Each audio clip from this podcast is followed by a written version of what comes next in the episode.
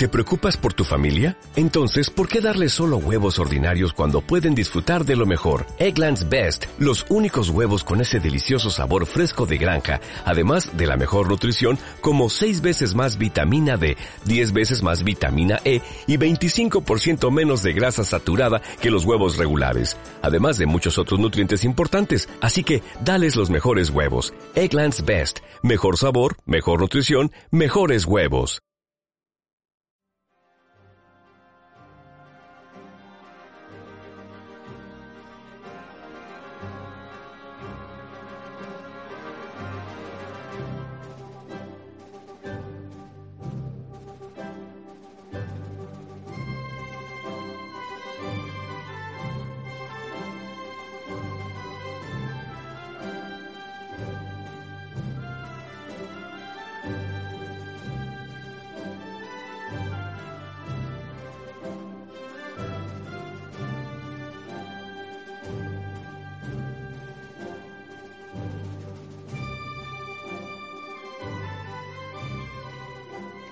¿Qué tal, queridos oyentes? Buenos días. ¿Cómo estáis? Es sábado, 13 de diciembre de 2014 y vamos a comenzar un nuevo programa de Radio Libertad Constituyente.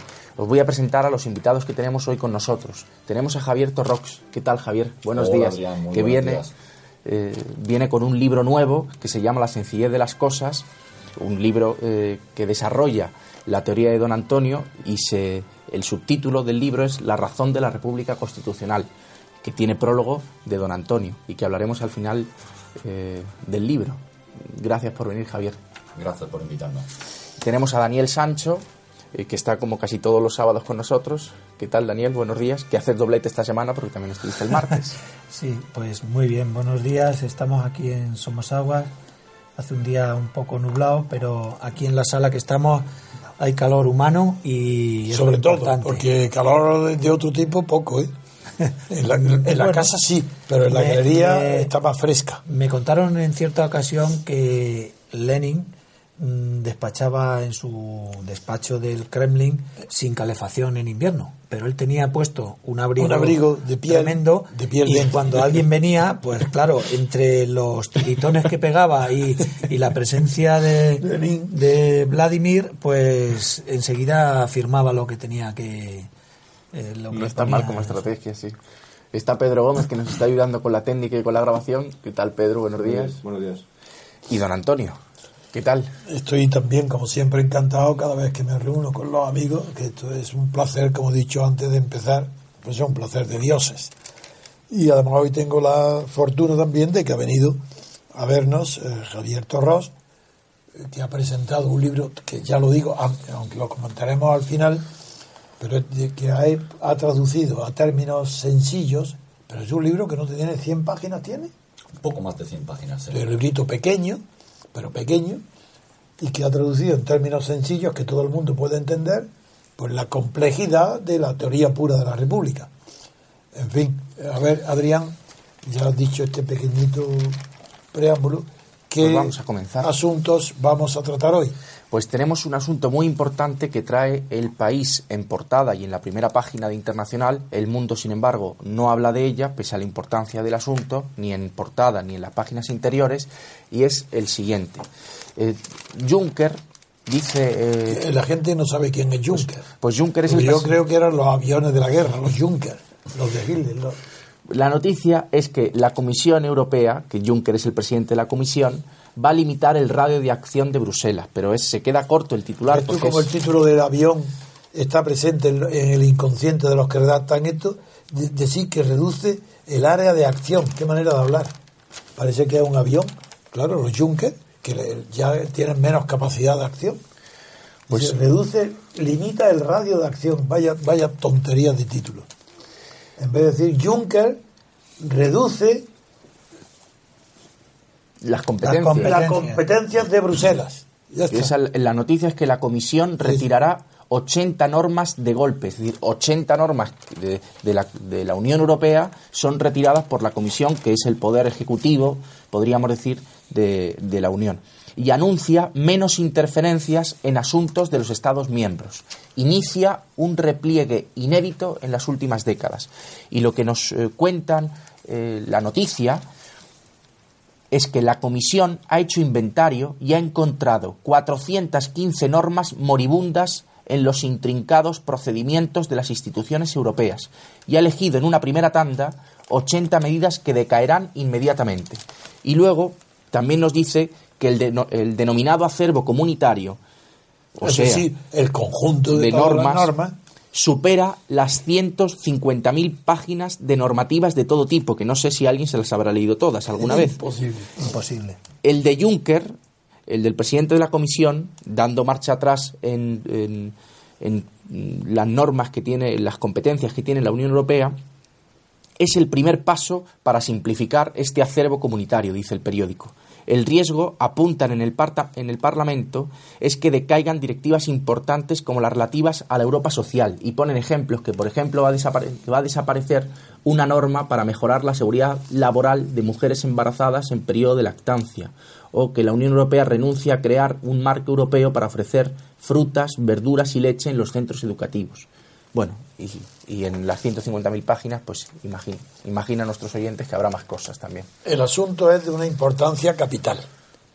Yo creo que no hay en muchísimos años, últimos, en los últimos años, no ha habido una noticia de tanto calado, de tanta trascendencia como esta. Porque esto no es un primer paso. Aquí hay una intención política de reducir el ámbito de la acción de la Unión Europea.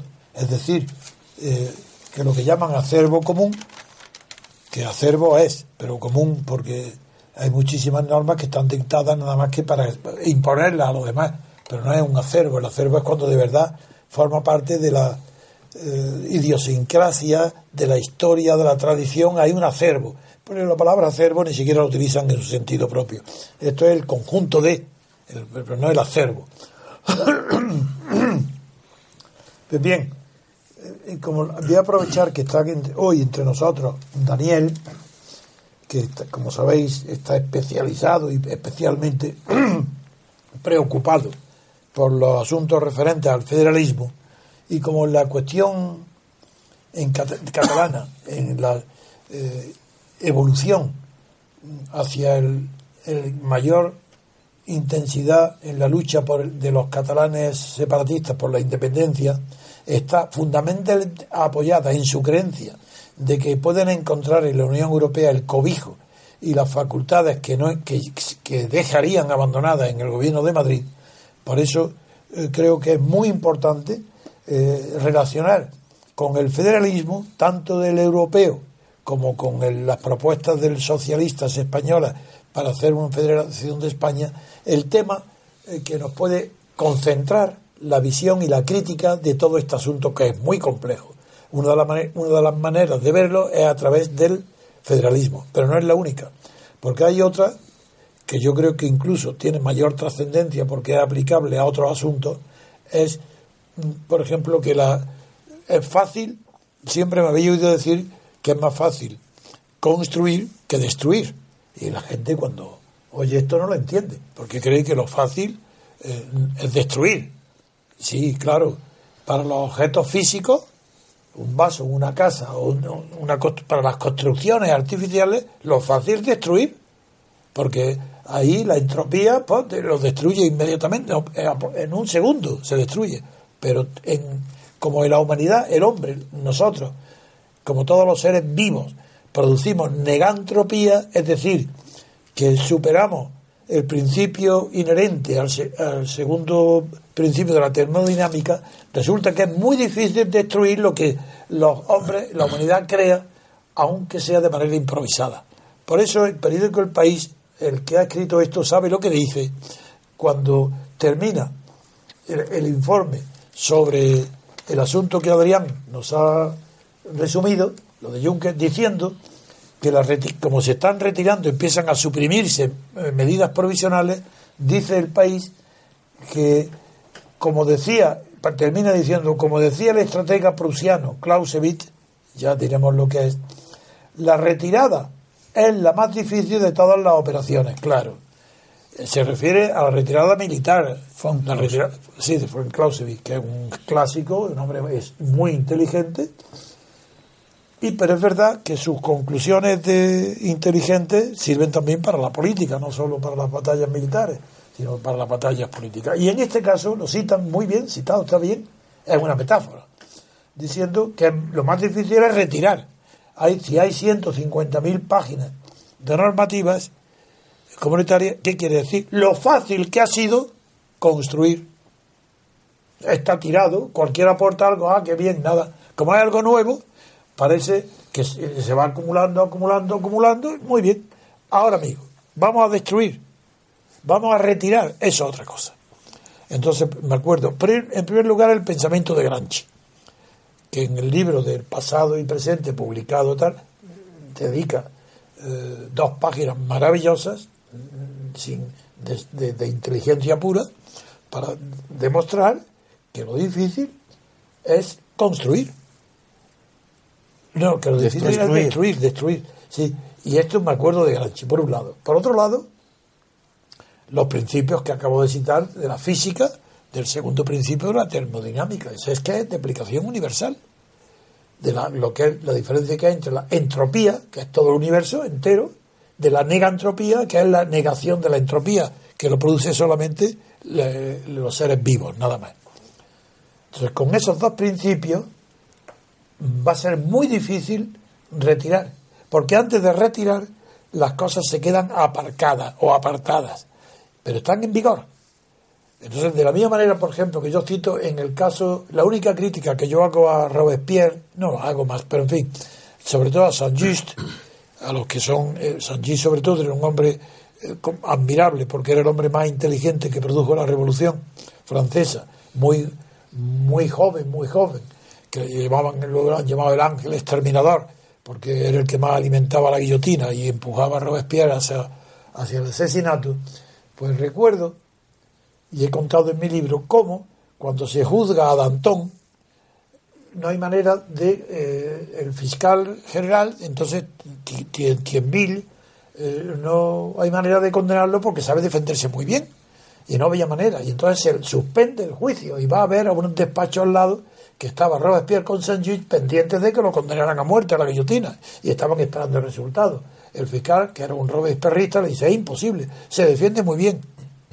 Y entonces eh, Saint-Just dice, un momento, esperar. Se esperar que voy a buscar la solución. Y se levantó, recordaba, un hombre que en memoria, y recordaba que durante los 40 días de la dictadura de la Comuna de París, porque cuando cayó, cuando se suspendió la monarquía, se suspendió, el poder total de, en toda Francia lo tomó la Comuna de París, el Ayuntamiento de París, de extrema izquierda, y porque las comunas de los distintos capitales de Francia imitaban lo que hacía la Comuna de París. Bueno, pues hubo un decreto de la Comuna revolucionario de, la Comuna, que estaba entonces presidida por Petion, el que luego fue eh, también devorado por los lobos en, un invierno de frío riguroso en las landas en, Francia fue devorado por los lobos porque era girondino y fue huyendo, escapó de la patanza de los girondinos, en fin. Y ahí, en, en, el ayuntamiento de la comuna, la que es la comuna, revolucionario, hubo un decreto que permitía condenar a muerte y a la guillotina a todos aquellos que tergiversaran en sus respuestas, no contestaran directamente a la pregunta o trataran de evadirse. Y los condenaban a muerte por eso.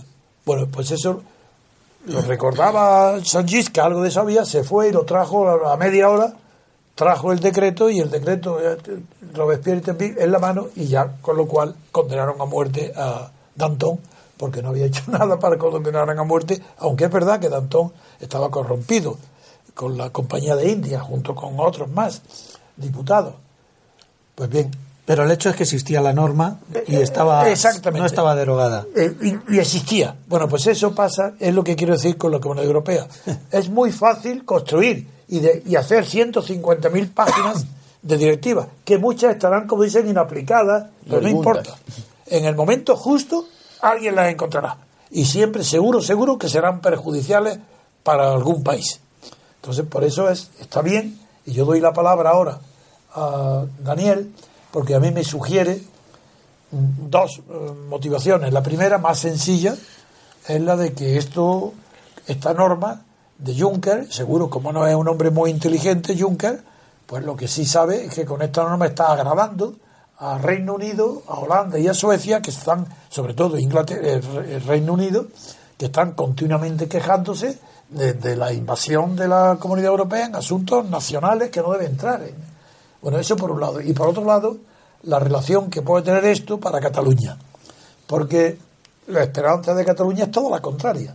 Es que sigan las normas para que realmente sea una federación, llegue a ser un Estado federal, la Unión Europea, donde tenga cabida Cataluña separada de España, porque ya las competencias ya que las que tiene hoy Madrid las tendría Bruselas. Es esto es una mala noticia para Cataluña, muy buena noticia para, para el Reino Unido, Holanda y Bélgica, y ahora nosotros, que no estamos ni a favor ni en contra de ninguno de los favores políticos de uno, sino de la verdad o de la eh, sanidad, en el sentido de moralidad y conveniencia de las medidas políticas, vamos a examinar, como me ha propuesto Daniel, y yo estoy conforme, desde el punto de vista del federalismo. Porque es verdad que a los inocentes, los ingenuos, que creyeron que dando paso a paso en Europa, en la Unión Europea, llegaría a la Federación de los Estados Unidos de Europa, eso es mentira, eso jamás se da. Nunca se puede llegar paso a paso a nada, eso es falso. De la misma manera que es falso el federalismo español construido paso a paso aumentando las competencias de la autonomía. No, señor, el federalismo o se crea por un acto voluntario de unión de lo que está separado, o es imposible que se llegue al federalismo. Y ahora le doy la palabra a mi gran amigo Daniel. Bueno, a mí si me lo permitís con carácter previo me gustaría hacer una reflexión general. Eh, quiero recordar que fue en la primera década del siglo XX, es decir, ya hace bastante tiempo, cuando el creador de la ciencia administrativa alemana, del derecho administrativo alemán... ¿Lorenzo von Stein? No, Otto Mayer. Von ah. Stein es del siglo XIX. Sí. Pero el que crea el derecho administrativo como tal, las categorías administrativas... Otto Mayer acuñó un término que se llamaba la legislación motorizada. ¿Qué final del 19? Ya es principios del Principio del 20. ¿Qué quería decir Otto Mayer con esta expresión de legislación motorizada? Pues que todos los días el boletín oficial publica una cantidad ingente de normas que es muy difícil que el ciudadano medio pueda asumir. Es difícil que el especialista, el técnico, el jurídico sea capaz de asimilar y al final eh, tenemos un conjunto de normas que no sabemos ni siquiera que existen. Trayendo esta expresión de Otomayer a la realidad actual, tenemos que decir que en España no solamente el Boletín Oficial del Estado publica, sigue publicando muchas normas, sino que ahora en este Estado plurilegislativo que nos hemos dado son las comunidades autónomas las Oye, que, no hemos dado nada, que nos dan. Que nos dan. Que Tú no te lo has dado, ¿verdad? No, yo, no, porque no soy muy partidario. Yo tampoco. Yo no voto, que no me voy a dar. Entonces, las comunidades autónomas publican todos los días sus boletines oficiales, normas autonómicas que conviven con las normas del Estado y también, si me apuráis, los entes locales, fundamentalmente los municipios, tienen sus ordenanzas, que son también una cantidad importante de normas que tienen que convivir con las de las comunidades autónomas y las del Estado. Con este panorama ahora nos encontramos, vamos, ya no, mm, desde hace tiempo que eh, la Unión Europea tiene una capacidad para dictar normas que ha resumido antes Antonio diciendo que es inabarcable, es, nadie puede conocer, nadie puede conocer ese eh, y, la, ignorancia de las leyes, que no excusa de su cumplimiento, era un principio maravilloso para los romanos, los griegos, los que podían, conocían y, las sociedades agrícolas. Antes de la civilización industrial, muy bien, pero después de la civilización industrial, solamente las normas esenciales del Código Penal se deben conocer, nada más. Y como generalmente esas normas coinciden con los principios morales de respeto a los demás, pues casi es que no hace falta conocer las leyes para ser un ciudadano ejemplar. Pero te refieres al Código Penal. Pero ¿qué ocurre eh, con, la, eh, eh, con, el resto de la legislación y en particular la legislación administrativa? No, esa no. Pues que es absolutamente esa nada, esa es un caos. no, yo hablaba de lo civil y lo penal. Lo civil sí, porque lo civil, la justicia conmutativa, que es la que rige los contratos, es fácil. Todo el mundo dice, ah, bueno, hay un contrato, Pues yo no puedo ignorar, no puedo decir que ignoro la ley si hago una venta de un contrato y estoy obligado a cumplirla. O el arrendamiento, a pagar las mensualidades. Yo no puedo alegar que ignoraba que tenía que pagarlo todos los meses y que si no lo pago me rescinden el contrato. A eso me refiero. Que había una comprensión mm, del- de las bases del derecho civil procedente del derecho romano que justificaban el principio de que la ignorancia no excusa de su cumplimiento. Totalmente de acuerdo. Eso pero ese panorama. Pero ¿cómo al ministerio queda? no vale. Pero ese panorama, ¿cómo queda hoy día No. después de esta No, eso es una brutalidad. Es brutal. Una brutalidad. Entonces, hay otro principio que es el iura nobis curia. Sí, señor. Pero, pero yo tengo que decir que ahora Pero mismo. ese te afecta a ti, a mí no. Ya, a ti pero porque eres yo tengo que magistrado. decir. Los abogados lo decimos para que lo sepa, que lo sepa el juez, que yo Claro, lo que no, yo- lo que yo no diga, que lo sepa Correcto, el juez. pero es imposible que el juez ahora domine todo el derecho, Ah, no porque puede, no puede. estamos hablando de cientos, miles, millones de normas. Esos 150.000 páginas, figúrate, de 150.000 normas. páginas de, normas. comunitarias. Entonces, Si eso llega a más de un millón de mi, normas. mi de reflexión previa o primera es que eh, en el siglo XXI nos hemos dado una estructura normativa donde son tantos los productores de normas, son tan, tal cantidad de normas las que conviven, que es imposible hoy día que el ciudadano conozca no, no solo las derecho. conozca, sino que además el producto de esas miles y miles y miles y miles de nombres, forzosamente es un producto obrero, es un- es, un, es un producto manual, es un producto que no tiene refinamiento mental. Es decir, la calidad de las normas jamás puede compararse con la calidad de las normas romanas Totalmente de acuerdo también. con el. Renacimiento o con el Código Civil de Napoleón y el español y los americanos. Porque la calidad de la norma ha bajado al nivel correspondiente a que se producen un millón de normas. Uy, me alegro muchísimo de escuchar esta opinión porque es la que yo vengo sosteniendo desde hace mucho. A nivel de ministerio, en la época en que solo existían unos pocos ministerios y no estaban las comunidades autónomas, el ministerio cuidaba rigurosamente a través de la Secretaría General Técnica la, cal- la, la- La calidad lingüística. y la calidad Y la, norma, el contenido y la expresión. norma. ¿Qué ocurre ahora? Pues que ahora eh, cada comunidad autónoma tiene eh, X consejerías y múltiples secretarías general técnicas. Eh, en esa abundancia de normas no se cuida la calidad. Entonces te encuentras expresiones que no se corresponden con lo normativo. No. Y, y es un caos verdaderamente el, el de las normas Sí, sí, actuales. es verdad. Bien, esto no que pretendía ser más que una reflexión general o previa para Pasar al federalismo. en un tema muy importante, muy interesante. Vamos a ver, eh, yo estoy preocupado y os lo transmito porque mm, todavía tengo la costumbre de ir por las librerías viendo los libros que salen y puedo advertir que últimamente hay muchos, eh, yo llamo borregos intelectuales. Borreguitos me has dicho tú. Borreguitos. No has dicho borrego. He dicho borreguitos, sí. Porque es una expresión que quizás no es muy, no es muy apropiada. No, pero yo creo que está mejor carneros. ¿Qué quiero decir con esto? Ahora mm, parece que estamos aprovechando el tirón del federalismo y todos los que se precian, ellos a sí mismos, de intelectuales o, la clase, digamos, eh, profesoral, pues están publicando, hay muchas publicaciones sobre el contexto federal. Pero todas estas publicaciones tienen en común una idea y es que no entran al fondo, al origen, a la esencia del concepto, sino que parten ya de la, de la base de que la única solución para nuestro país es transitar y evolucionar hacia el Estado federal. Ahora te dejaré que opines, Antonio, sobre eh, lo que tú has dicho antes de iniciar el programa Sí. mm, respecto de, de que federalismo no es unión, agregación de competencias, sino otra cosa distinta. Pero yo quería hacer una reflexión previa, y es la siguiente, en relación con Europa y en relación con Cataluña. Cuando estos borreguitos, como has dicho, carneros Carnero, intelectuales, carnero, sí. Porque son eh, defienden la idea federal, parten de la base de que el federalismo es, eh, como el de los Estados Unidos o el de Alemania, es un medio que sería perfectamente aplicable a España. Yo considero que esto es un grave error. En primer lugar, eh, tanto Estados Unidos como Alemania eh, llegan a la idea federal históricamente porque son incapaces de estructurar un Estado unitario. Esta es una idea previa, que ya la hemos expuesto en alguna ocasión, pero hay que machacar y reafirmar. Y segundo, otra característica de estos dos grandes modelos federales en donde nos miramos sistemáticamente es que existe una nación alemana y existe una nación americana.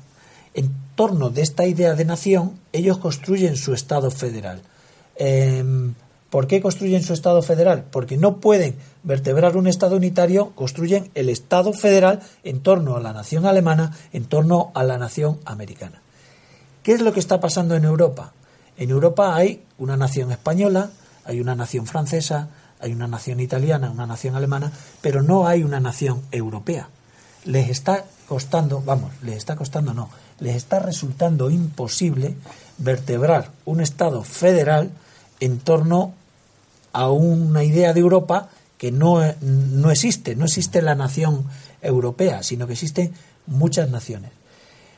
En definitiva, y esta es mi opinión que pongo encima de la mesa para discutirla, aquellos que quieren construir un Estado federal de la península ibérica o de los la, Federación Española eh, como solución al fracaso del Estado autonómico, no están teniendo en consideración que no se puede construir un Estado federal aspirando a tener muchas naciones en el territorio, en el mosaico de España. Entonces, es un auténtico contrasentido. No sé qué opináis vosotros de, esta idea? Yo voy a responderte mm, ya diciendo antemano que la segunda parte de tu exposición es correcta, pero la primera no.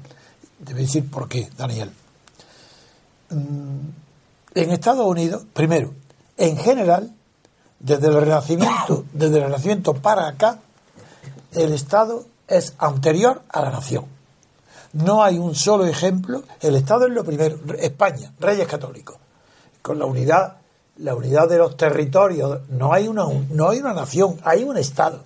Y a consecuencia de que ese Estado triunfa y dura, va poco a poco produciendo el sentimiento nacional. Y entonces ya catalanes, andaluces y vascos consideran que pertenecen a la misma nación. Pero recién hecha la, la unión de todas las regiones, el sentimiento patriótico está en, en las regiones, no en fin, eso. Y en Estados Unidos, en Alemania, empecemos por Alemania, era Prusia, que era un estado y, preponderante y, por tanto nación, porque llevaba mucho tiempo ya con Federico II, si, él era un lector y publicó un Maquiavelo el mismo, si era un hombre ilustrado, era la eh, ya con Federico II era eh, Prusia un estado nacional. Y era por tanto un inconveniente muy grande que cuando a consecuencia de los congresos de Frankfurt se construye ya la, Alemania, primero se crea el Estado federal y luego se convierte en nación alemana, pero superando varios. Y en Estados Unidos ya es, clarísimo. En Estados Unidos no solamente es que el patriotismo de Estados Unidos, ¿sabes quién lo inventa? Un inglés. No existía patriotismo de Estados Unidos, no había. Cada colonia que se independiza, eh, que participa en la guerra de la independencia, pues Tom Paine, que era inglés y que había, lo había llevado a Estados Unidos, Sidney Franklin, eh, que le pagó el billete del viaje, lo invitó porque era no tenía dinero y lo llevó en su mismo paquebot, fue con él. Pues ellos, el, patriotismo americano lo inventa eh, Thomas Paine. Thomas Paine y Washington queda tan entusiasmado con él que lo acompaña incluso a la algunas de las batallas y el discurso que pronuncia Washington en la famosa Noche Vieja o Nochebuena, que estaban borrachos los ingleses, pues pronuncia las palabras ha llegado el momento de los hombres fuertes, de las almas fuertes, que son palabras literales de Tom Paine. Es decir, que no había nación, no había patriotismo porque no había nación. ¿Cómo va haber patriotismo? El patriotismo que había sí había, el inglés. Es decir, es que los patriotas que hacen la guerra contra Inglaterra tenían el sentimiento de pertenecer a la nación inglesa y como la nación inglesa los expulsa de su seno y no los reconoce como hijos, actúan como un hijo rechazado por el padre. Y se reúnen y hacen la guerra y triunfan. Y entonces ya, primera, es más, Daniel, primera eh, constitución. no es La confederal. si son 13, lo- son 13 colonias nada más, es, es- es- sí, es una constitución confederal, el fracaso es tan grande que ni siquiera genera patriotismo. Y nadie la quiere ya, eso, eso lo desprecian. ¿Y sabéis quiénes son las fuerzas que empujan a la reforma, a la sustitución? ¿Qué reforma? Hablemos con claridad, si la reforma nunca va a ningún lado. Los que derogan la primera constitución confederal para iniciar y terminar aprobando la, constitución federal, la del presidencialismo americano, eso, los que, la fuerza motor es una, los empresarios, los comerciantes, los granjeros, que con la anterior constitución llevaban meses, meses sin cobrar lo que el Estado confederal les debía. Estaban arruinados. Entonces, si tienen la paciencia, como yo he tenido, porque sabéis cómo estudio los asuntos revolucionarios, de ver la cantidad tan enorme de cartas de los empresarios, de los, de los agentes, de los factores económicos, los agentes económicos, a, su, a los diputados, pidiéndole la derogación de la Constitución. La ese fue el motivo de Filadelfia, el Congreso de Filadelfia. Todo esto es debido a esa presión. Y los que reciben esa presión, viene la segunda causa. Son hombres tan extraordinarios, son hombres tan cultos, si la mayoría, los principales de ellos hablaban griego, si es que eran más cultos que sus coetáneos europeos. Esos hombres extraordinarios tienen la grandeza que llamó la atención de Tocqueville, que ellos mismos renuncian a su propia obra. Ellos fueron los autores de la Confederación y ellos mismos se reúnen para derrocarla, derruirla, destruirla, la, su propia obra. Eso es lo que Tocqueville admira en la democracia en América. Esa generosidad, ese altruismo, esa grandeza de espíritu. Nos hemos equivocado, esto no funciona, fuera. Y eligieron la federación, cuya piedra angular, la definitiva, la que crea la nación, que antes no existía, se llama presidencialismo. Es el presidencialismo el que crea la nación y, y, en consecuencia el patriotismo. Tengo en mi biblioteca montones, los mejores libros sobre esta materia, donde todos dicen, uno, la nación y el patriotismo es fruto del presidencialismo. Cuando el primer presidente, Washington, no crea ni el patriotismo, pero sienta las bases, claro, crea, pero no como hoy. Si hoy los veis en las películas y en las radios y en las televisiones en todas partes que no hay acto eh, de- desde la esfera escolar hasta los cementerios, hasta la muerte, de que entre los americanos se ponen la mano en el corazón cuando oyen su... Es que no hay ninguna manifestación de mayor patriotismo, pues todo es consecuencia del presidencialismo. Si me permites que te interrumpa en Claro. esta eh, extraordinaria explicación, eh, es verdad y estoy totalmente de acuerdo. Hay otra idea tuya que es la propia idea de nación, Sí. eh, desde el punto de vista subjetivo y objetivo, Eso es. encaja perfectamente en lo que estás Diciendo. describiendo. Es decir, la nación no la crean eh, las personas, No. sino que es la historia Sí, o lo- el devenir de los acontecimientos historia, la el que- el que va haciendo La nación. eh, la nación. Eh, indudablemente hoy día sí existe una nación alemana perfectamente definida y hoy día sí existe una nación americana perfectamente. Completamente. Y en las guerras es donde se fundamenta el concepto de nación. Por ejemplo, Alemania, en la Primera Guerra Mundial, en la europea, en la primera, de ahí ya sí que sale como nación, derrotada, pero es nación. Y Hitler sería inconcebible si no se triunfa montado sobre el pedestal nacional de humillación y hundimiento alemán a consecuencia de las indemnizaciones que le impusieron en el Tratado de Versalles. Antes, antes de pasar al análisis de Europa, que es lo que nos ha traído hasta aquí, me gustaría saber tu opinión sobre la nación catalana.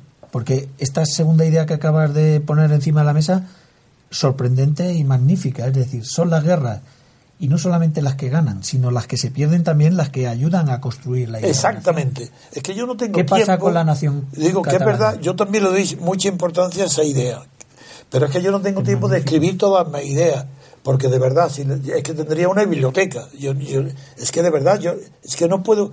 Mi cabeza, lleva, tengo 87 años, desde que tengo 18 estoy maduro para pensar en la política y como no me dejo guiar ni por opiniones ajenas, sino solamente por la verdad, y esa verdad la veo con la observación de que hoy hace sol y lluvia y no me creo a nadie que diga que hoy, por ejemplo, hay un sol magnífico en Madrid. No me, aunque lo diga el rey, Rajoy, todos los partidos, todos los periódicos llevan desde el año eh, 78, no, desde antes del 70, sí, 78, llevan diciendo que España es una democracia. Y me trae sin cuidado que lo digan millones.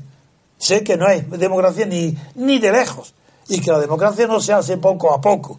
La, o, o se hace de golpe porque son las reglas de juego o no hay juego Esto- estos programas de radio yo creo que ayudan un poco a poner las ideas encima de la mesa, que eso ya es un paso adelante. Pero voy a contestarte lo Bien, que me has es que te lo iba a volver a... No, es que yo no me olvido nunca. Digo algo como un preámbulo obligatorio, que, que no tengo tiempo de escribir tantas cosas, de sí decirlo así. Si tuviera una radio permanente a mi lado, estaría las 24 horas dando ideas. Y eh, bueno, pues Cataluña. En Cataluña, no, Cataluña tiene una, eh, la aspiración, la táctica, empezó como táctica. Y esa táctica que no tenía estrategia eh, se ha convertido hoy en una estrategia. Puede ser falsa, ya veremos, pero voy a decir cuál es. La táctica catalana, desde el año 78, antes, porque yo me reunía continuamente con Jordi Pujol, con Tria Fargas, con todos los que han sido, ellos venían a Madrid a verme. Ellos reconocían que yo era el responsable máximo de la oposición a Franco.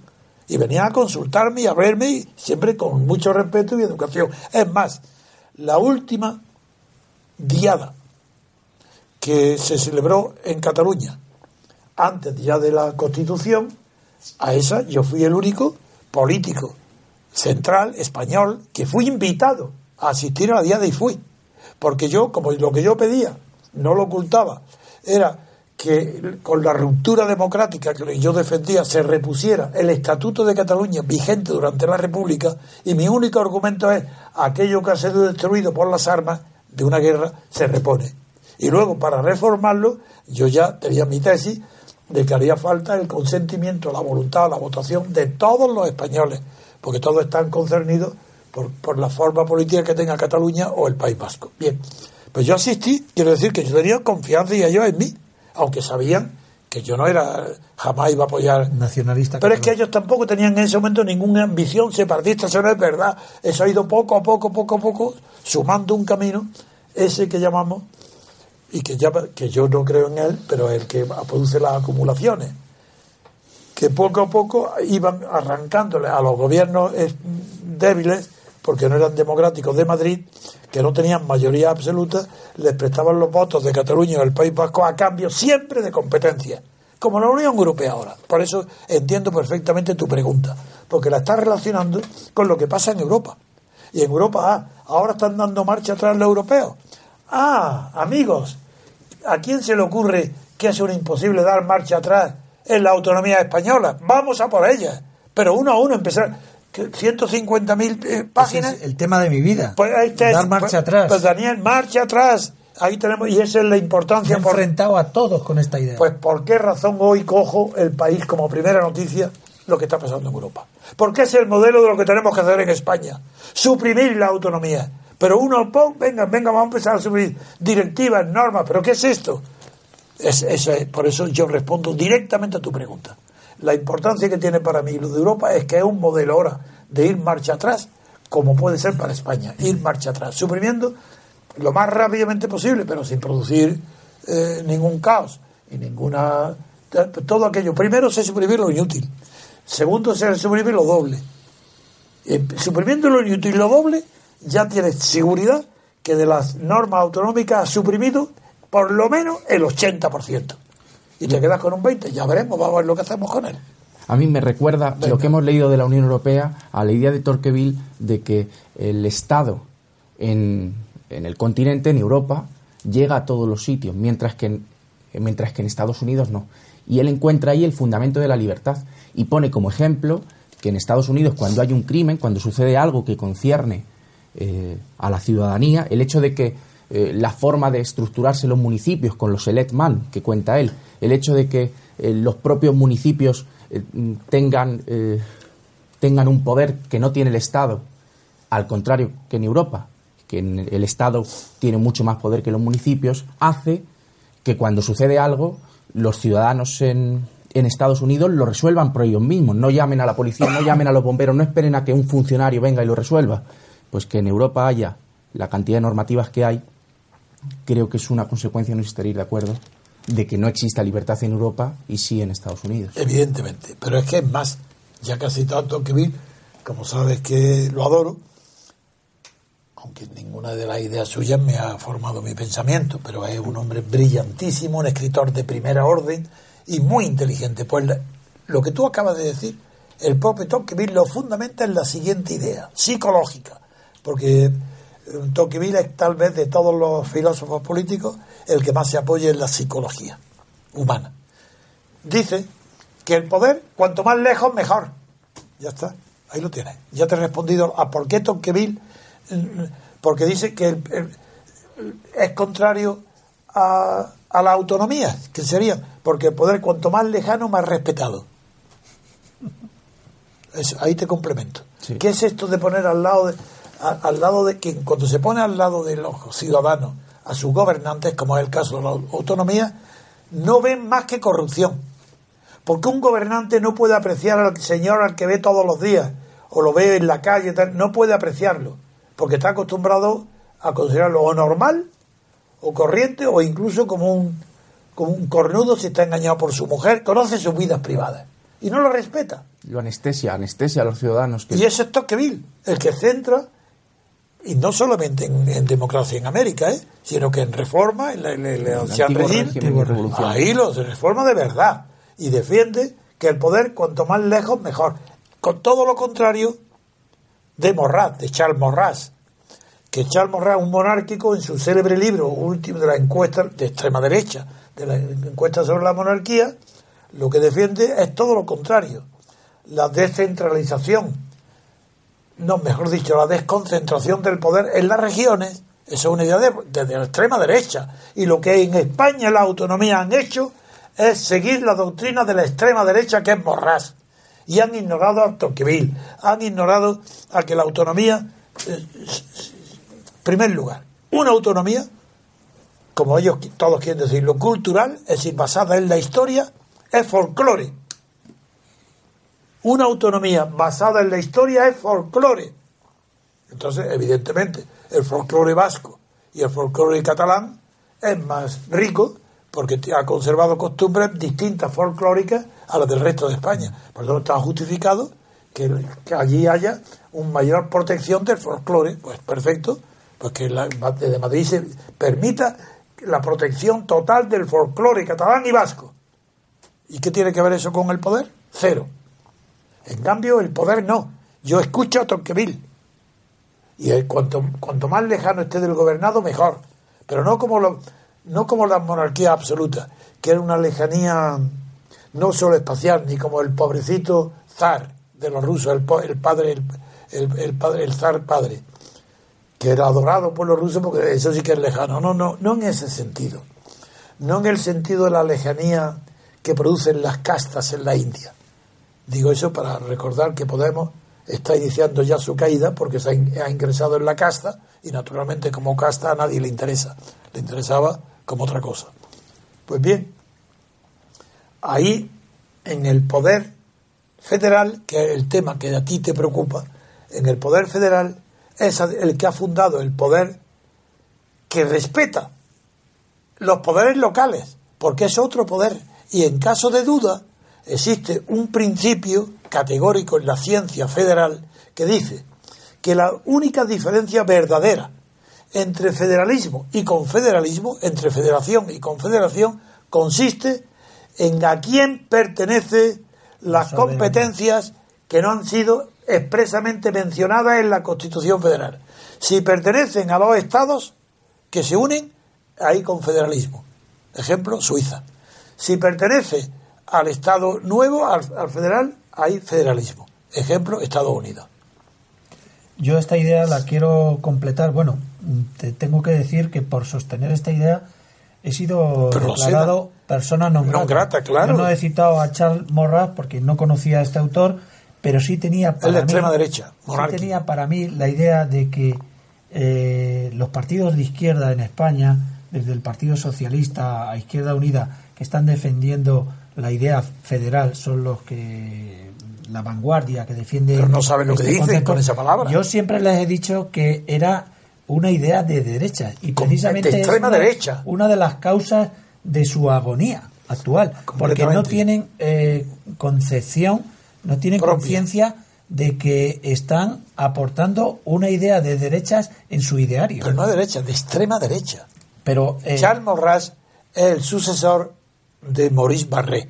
Y es la extrema derecha francesa. Son los actual, los sucesores de, de, de los doctrinarios franceses, de Bonal. Es, es que es la extrema. Pero es como Grosso Cortés Sí, en España. Yo Eso quería apuntalar esta idea y reforzarla diciendo que precisamente la historia del siglo XIX español es precisamente esta historia. Es decir, que frente al liberalismo eh, que termina triunfando, siempre hay una eh, tendencia a recuperar el antiguo régimen por parte de carlistas, por parte de tradicionalistas y por parte de eh, aquellos que eran partidarios de la vuelta del antiguo régimen. Es decir, que eh, en línea con lo que tú acabas de citar, el liberalismo español es la lucha frente al antiguo régimen. Y quiero recordar que Sí, los señor. fueros actuales eh, tienen una conexión directa con el carlismo y con el tradicionalismo. Y ahora yo te doy, la idea que te digo es que la idea francesa de Maurras procede, como la de Joseph de Maistre, de la extrema derecha. Bien, como el- hoy es un día cargado de noticias extraordinarias, mm, yo estaríamos todo el día y no pararíamos. Pero yo propongo que pasemos ya de este tema al siguiente tema, y el siguiente tema es uno importantísimo, Pero vamos a parar, si quiere, don Antonio, ponemos música. de acuerdo, muy bien, y, programemos preparamos otro tema. Eso sí, es. De acuerdo.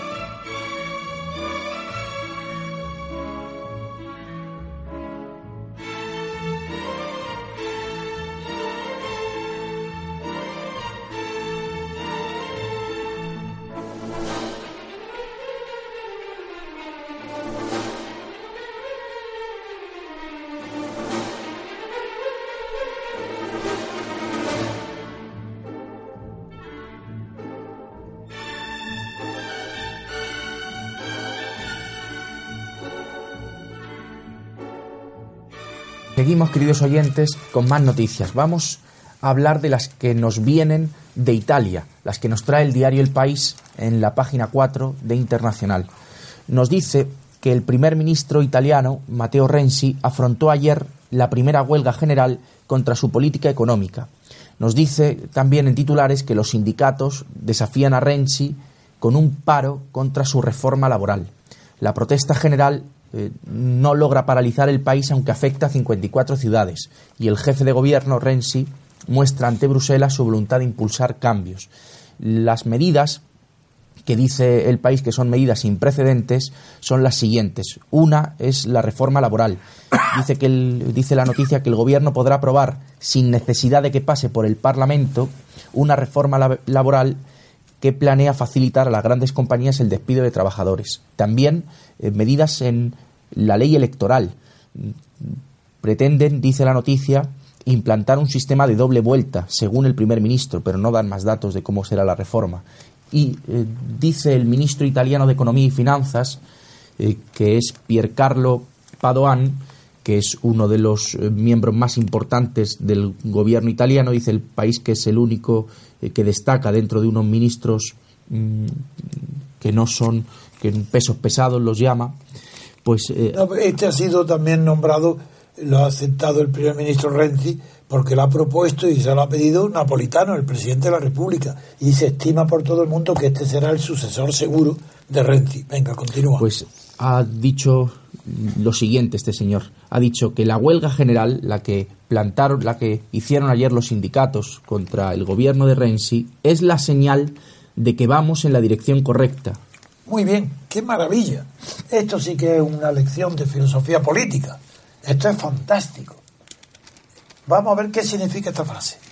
Si la huelga general es la señal de que vamos en la dirección correcta, si la huelga general afecta a más del 50, más del 80, como en Italia ha afectado de la población, esa señal de que vamos en la dirección correcta, quiere decir que, cuál es la dirección correcta del sistema italiano. Ir contra la opinión, la voluntad, el deseo, los criterios de los gobernados. Es decir, si en vez de ir eh, del, del 50. Si fuera la dirección aún más correcta, sería el éxito total del gobierno es que tuviera el 100% de los gobernados en huelga. Quiere decir eso, ¿verdad? Eso es lo que dice esa frase. Bien. ¿Y por qué? ¿Es falsa? De ninguna manera. Esa frase es auténtica. ¿Pero qué es lo que denota? ¿Que va en la buena dirección? Desde luego. ¿De qué? ¿De una democracia? No, hombre, no. No confundamos. La democracia es aquel sistema donde los gobernados tienen, la mayoría de los gobernados en un sistema honesto de elección por distrito y bien, pues, tienen el, ellos son los que sostienen al gobierno. Pero si la dirección correcta es contra esa mayoría de gobernados, entonces quiere decir que allí no hay democracia. ¿Y dónde- qué es lo que puede haber? ¿Qué, qué tipo de gobierno puede haber que presuma de que va en la buena dirección, tanto en Italia como, como Rajoy, como en Unión Europea, que va a Rajoy en la buena dirección, como quiere Merkel? Pero entonces, ¿qué tipo de sistema, régimen político puede haber para que la prueba del 9, de que es fantástico cómo va, es que la población entera haga huelga? Porque si, no sé, sí, el 100%, pues bueno, quítale un 10% de gobernantes y familiares. Pero ¿cuál es la prueba? Eso se llama exactamente, desde los griegos, anteriores a Aristóteles, anterior a Polibio, eso se llama oligarquía. Y dentro de los, ni siquiera ya es la timocracia, aunque la palabra timocracia la gente cree que es un timo, no, no, es que significa el gobierno de los riquezas, de los ricos, ni es plutocracia. Eso, todavía eso tenía cierta dignidad en el mundo antiguo. Pero lo que hay hoy en, en España y en Europa continental es una vergüenza. No es que justifique el nacimiento de Podemos, eso no, porque la indignación, que no es propia de un sabio, sino de un impotente, los potentes se indignan. Y cuando se reúnen millones de impotentes, como en España, para hacer un 15 de mayo y un Podemos, esos impotentes no pueden más que responder a la corrupción de la oligarquía que he definido, que es lo única que puede, de partido, lo únicamente que pueden responder a esa oligarquía es con sus propios medios. ¿Y cuáles son los medios para gobernar, para conservar y conquistar el poder? La corrupción. Sí, sí, no extrañéis, Podemos está corrompido desde la una pequeñísima peseta, por no decir ni euro, que el segundo cargo coge en una beca de la Universidad de Málaga, incumpliendo el contrato que dice que tiene que hacerlo, en- no en Madrid, sino en Málaga, si el jefe de Podemos, Pablo Iglesias, dice, hombre, la que nos arma por un papelillo, por un papelito, bueno, ese ya de ese momento implica que está corrompido hasta las cejas. Y la prueba es que no tiene nada extraño que ya aparezca la corrupción de Pablo Iglesias por todos lados. Que, que te- toman, toma un sueldo de Irán. Irán no es que sea un régimen para imitar, no porque no tenga nada poco de común las, la cultura musulmana del Islam y de las mujeres con la nuestra, sino porque también el régimen de los ayatolás, aunque es verdad que el nuevo presidente ha abierto mucho el programa internacional para el control o por lo menos saber el peligro que implica para Occidente que lleguen a tener arma nuclear, a pesar de que eso es verdad, sin embargo, no es un tipo de gobierno que dé confianza a sus agentes en España. Y Pablo Iglesias es un agente de Irán en España, con un sueldo. Entonces, con los sueldos y el dinero que, de- que no declara, se le olvida declarar los sueldos que gana en la europea. Dice que es un olvido, que se olvidó, que no sabía que estaba obligado. En la cantidad, luego, si no, que yo no pague el IVA, no pasa nada. Si yo eh, eh, cometo un delito fiscal, pero si yo no aspiro al poder, pago mi multa, me descubren y fuera. Pero que un aspirante a gobernar España, como Pablo Iglesias, le presenten que su socio lo denuncia, el socio en, en televisión, 30 el canal 33, lo denuncia, porque las facturas que él tiene están, no pagan el IVA. Eso es gravísimo. Porque aspira a ser gobernante, no porque sea mil euros, ni 500, ni un euro, ni una peseta, sino porque aspira a ser gobernante, Pablo Iglesias. Quiero, yo ya digo que desgraciadamente para mí, porque yo deseaba su triunfo, Porque como acabo de decir antes, hoy mismo, que es tan difícil, es más difícil destruir que construir, y como yo no tengo bombas atómicas en mi mano, ni la demagogia en mi boca, que ellos sí que tienen, porque son insolventes, pues si yo me, hubiera gustado que Podemos destruyera a la oligarquía de partidos. Pero como él ya se ha constituido en partido, yo lo dije eso cuando no era un partido y cuando no estaba ya la prueba de la corrupción, aunque yo sabía que se iba a corromper igual. Porque todos los productos de la Universidad Española están corrompidos. Todo lo que sale de la Universidad Española, que no son catedráticos, no son titulares, o que están en luchas por departamento, a ver quién tiene, a ver quién tiene eh, un euro más que otro, hecho como está ahí, todo lo que sale está corrompido. Pues yo me figuraba que esto estaba corrompido, pero quería que no se manifestara hasta que hubiera destruido más al PSOE y al PP y a Izquierda Unida, porque todos son monárquicos comprados por la monarquía, les paga el Estado, son traidores a la sociedad civil, no defienden nuestros intereses, defienden los intereses del Estado.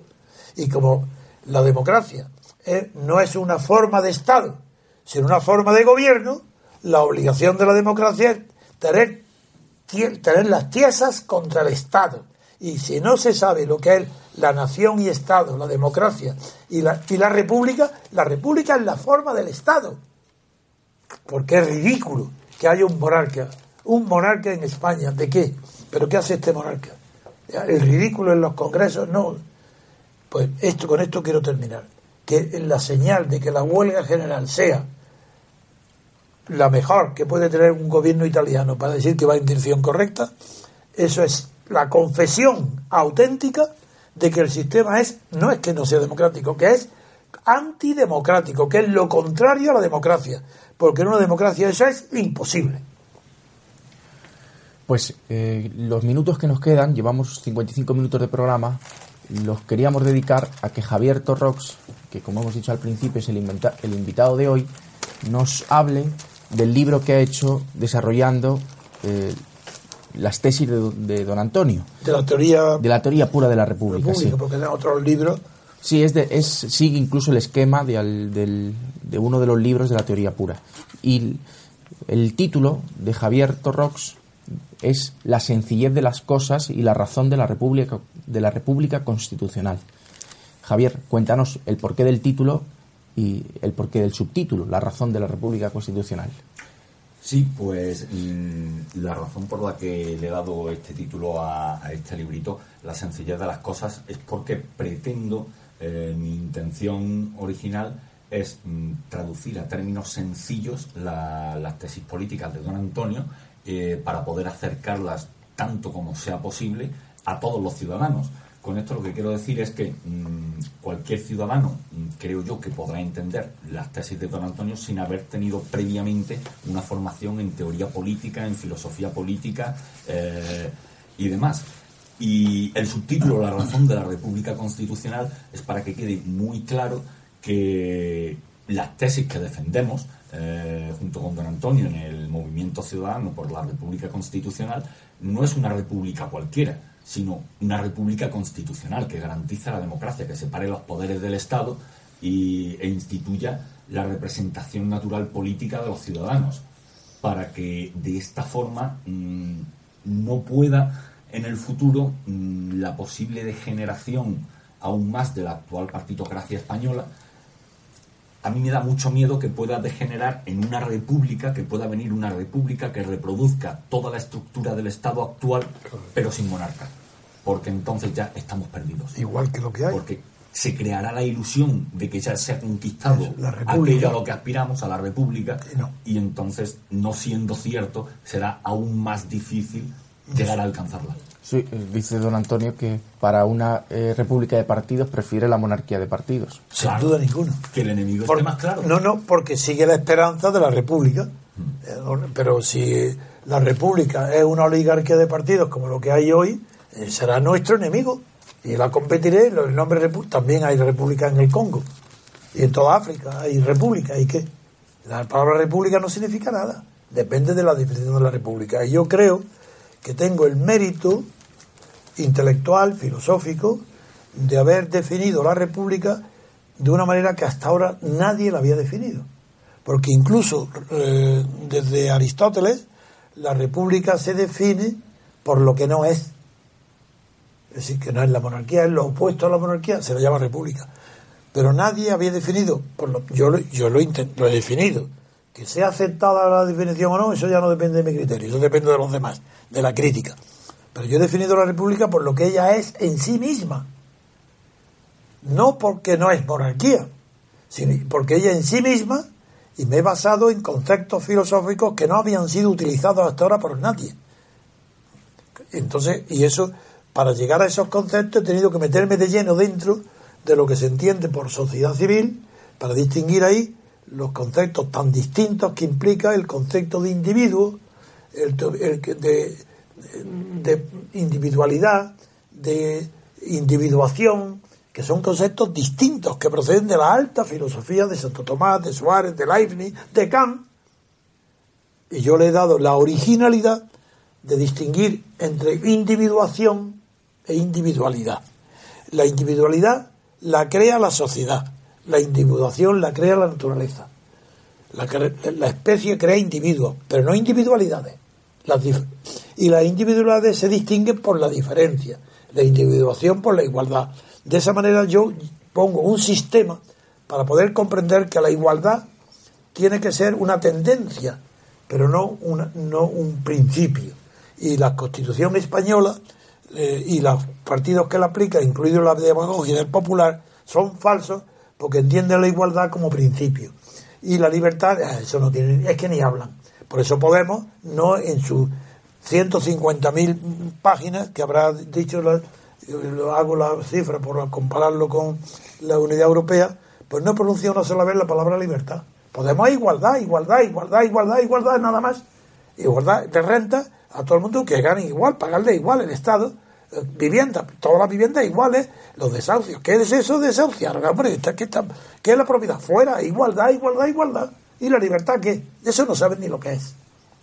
Y evidentemente mm, a la igualdad se puede llegar siempre y cuando se pueda partir de la libertad. Se podrá alcanzar igualdad de oportunidades ante la, no, eso siempre, Eso siempre. Igualdad de derechos, de oportunidades, de posibilidades. Todo eso sí.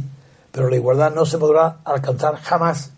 Porque en el nacimiento no es verdad lo que dice la Declaración de Independencia de Estados Unidos. No nacemos iguales. Porque nacemos con diferente código genético. Y, el, y esa diferencia de código genético hace que unas mujeres sean más guapas que otras.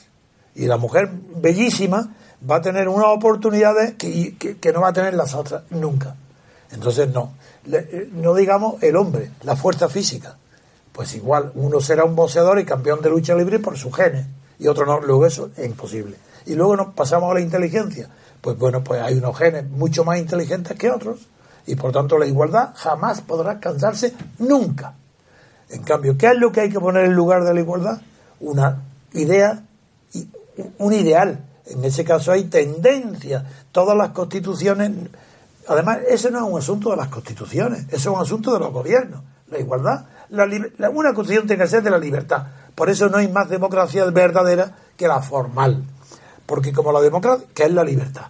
El sujeto y, o sujeto y fin, inicio y fin de una constitución es la libertad. La igualdad no porque la igualdad ya es cuestión de los gobiernos, no de las constituciones. Y una constitución le importa un bledo lo que sean los gobiernos, ni la ideología, porque una constitución define las reglas de juego de la libertad. Y luego, los gobiernos, según cada ideología, que sean lo que quieran. Que quiera de extrema izquierda, venga. Entonces, venga, ponga igualdad, en, vestir igual a los serenos, a lo que te dé la gana en la igualdad pero, dentro de la pero una constitución presidida por la libertad. Ya está, eso es todo. Y lo digo claramente, la igualdad a mí me patea, porque ese no es el fin ni de mi vida, ni de la democracia, ni de la libertad. Ahora, los gobiernos, que sean igualitarios, el que quiera, respetando una constitución redactada por la libertad. Y una libertad que se llama libertad constituyente. Y esa libertad no es individual, es la libertad colectiva, es la libertad de los gobernados. Por tanto, es una libertad colectiva. ¿Acaso ha habido ¿Acaso ha habido en España alguna libertad en la Constitución española? Ninguna. Sí, la libertad de que los herederos, los depositarios del depósito franquista de Franco hicieron esa Constitución. yo como soy un provocador y os quiero provocar a los dos, quiero traer aquí a colación que todos los intentos o globos sonda de reforma que se están proyectando sobre la Constitución actual van precisamente encaminados en todo lo contrario de lo que acaba de decir Antonio. Es decir, pretenden introducir mecanismos de igualdad, Igualdad. y creo que ninguno ha hecho referencia a garantizar los mecanismos de libertad. Claro. Y ese es el secreto de toda constitución. Y me explicaba don Antonio el otro día que era incluso una cuestión física. Carl Smith dice que en un mundo de igualdad es que sería inconcebible, que no tiene sentido, que es que es un eh, que es ridículo, que no. Es ridículo, es de niños. Es los niños pequeños que antes de hacer nada quieren ser iguales. Todos no somos que guapos, todos Y- queremos ser sí, iguales. fuerte. Don Antonio lo fundamentaba en la física. En la física, en, la en- en los genes. Por eso digo, un genes de que ¿cómo, ¿cómo va a ser iguales un hombre muy fuerte ante un enclenque? Pues si tienen que disputar algo, el enclenque se va a someter al otro porque lo va a fastidiar a, palos, a puñetazos. Es que no es posible. Solamente la libertad impide eso. Porque la libertad es la que fundamenta el, el Estado republicano y la democracia en la forma de gobierno. Nada más. Ni el Estado no es democrático, ni puede ser democrático. Me da horror la expresión Estado democrático, porque los únicos que, que han pretendido serlo eran los de los, los, los Estados del Este, los soviéticos. Se llamaban Estados populares, democráticos, pero un Estado democrático, ¿pero qué es esto? Tú eres un magistrado. ¿Qué democracia hay en la administración pública? Pero si el principio jerárquico es la administración y el ejército y la iglesia, pero si es que eso es ridículo. Es ridículo eh, aplicar la democracia a todo. Eso no existe. Yo creo que eso, eso es uno de los grandes males que tenemos. No es sabe nadie lo que es la democracia. Que nadie distingue mm, entre Estado y nación. Se mezcla absolutamente No todo. Se habla de Estado de Derecho habitualmente como que esa es la representación formal de la democracia. Pues mira, es- mira tú que estás en tu libro, has puesto en y yo te felicito porque has hecho una obra fantástica, has puesto al alcance de todo el mundo. Sea estudiante, analfabeto o analfabeto, con que sepa leer y no sea un atrasado mental de que tiene que cuidarlo, un médico o su familia, tu libro lo entiende todo el mundo. El mío no. El mío requiere para entenderlo que haya una preocupación intelectual. Requiere que una persona que ya tenga conocimientos previos de la historia, de la filosofía, del derecho, aunque no sean muy buenos, pero que ese lenguaje lo entienda. Y es por eso tu libro, no sabes cómo te lo agradezco. Eso es, me ha evitado lo que tuvo que hacer David Hume cuando escribió su gran tratado y vio que no vendía ni dos, no había quien lo entendiera. Y él mismo escribió un compendio breve y ya se entendió y vendió su libro. Entonces tú has evitado que yo tenga que hacer, que tú has- hombre, con esto pos- posibilitas que se venda mi libro. Lo que pasa es que está agotado, pero que lo encuentren en Amazon, Se reeditará. que se reedite. Yo te agradezco, no sabes cómo, lo que el, el esfuerzo tan que para ti habrá sido placentero, pero que la forma de escribir veo que te ha gustado Sí, así es. y se ve que la ha hecho con mucho gusto.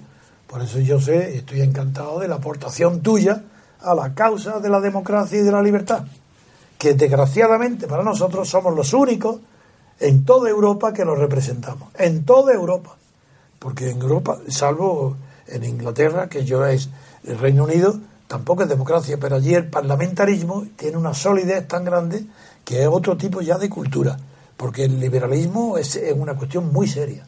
No ha dado el paso de la separación de poderes, pero la representación, eso sí que lo conoce.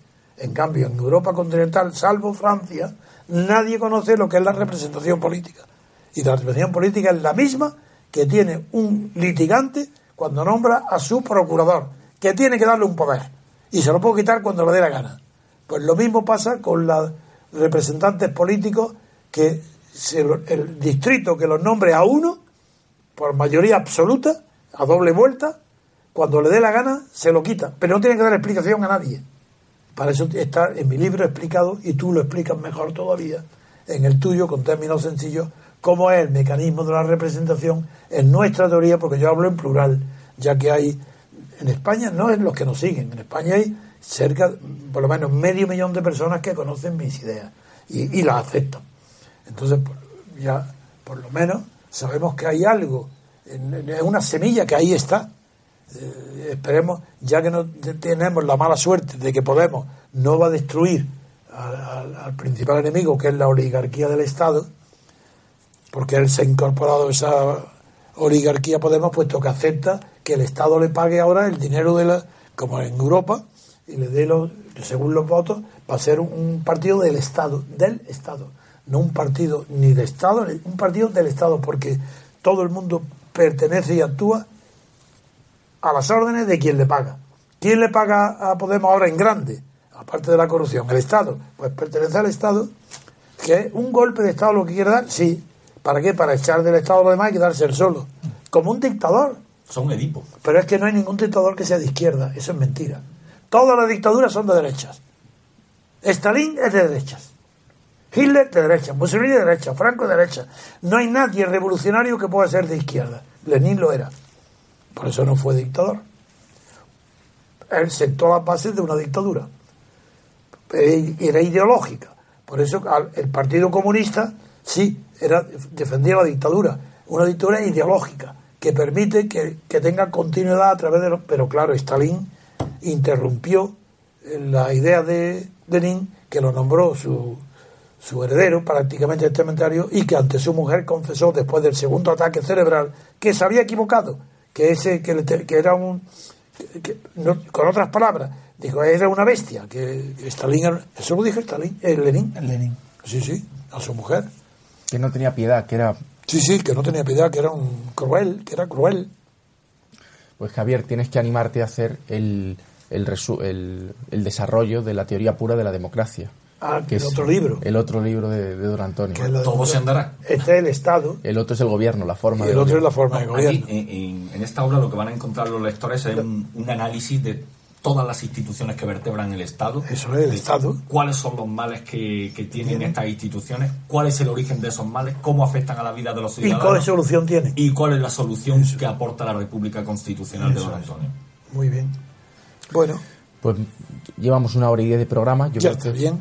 podemos despedirnos Sí, porque de no, los no, pero yo estaría todo el día, pero es para no cansar al, al oyente, que, a nuestros amigos oyentes, porque son amigos. Pues muchas gracias, queridos oyentes. Mañana tendremos otro programa de Radio Libertad Constituyente. Hasta mañana. Bueno, pues.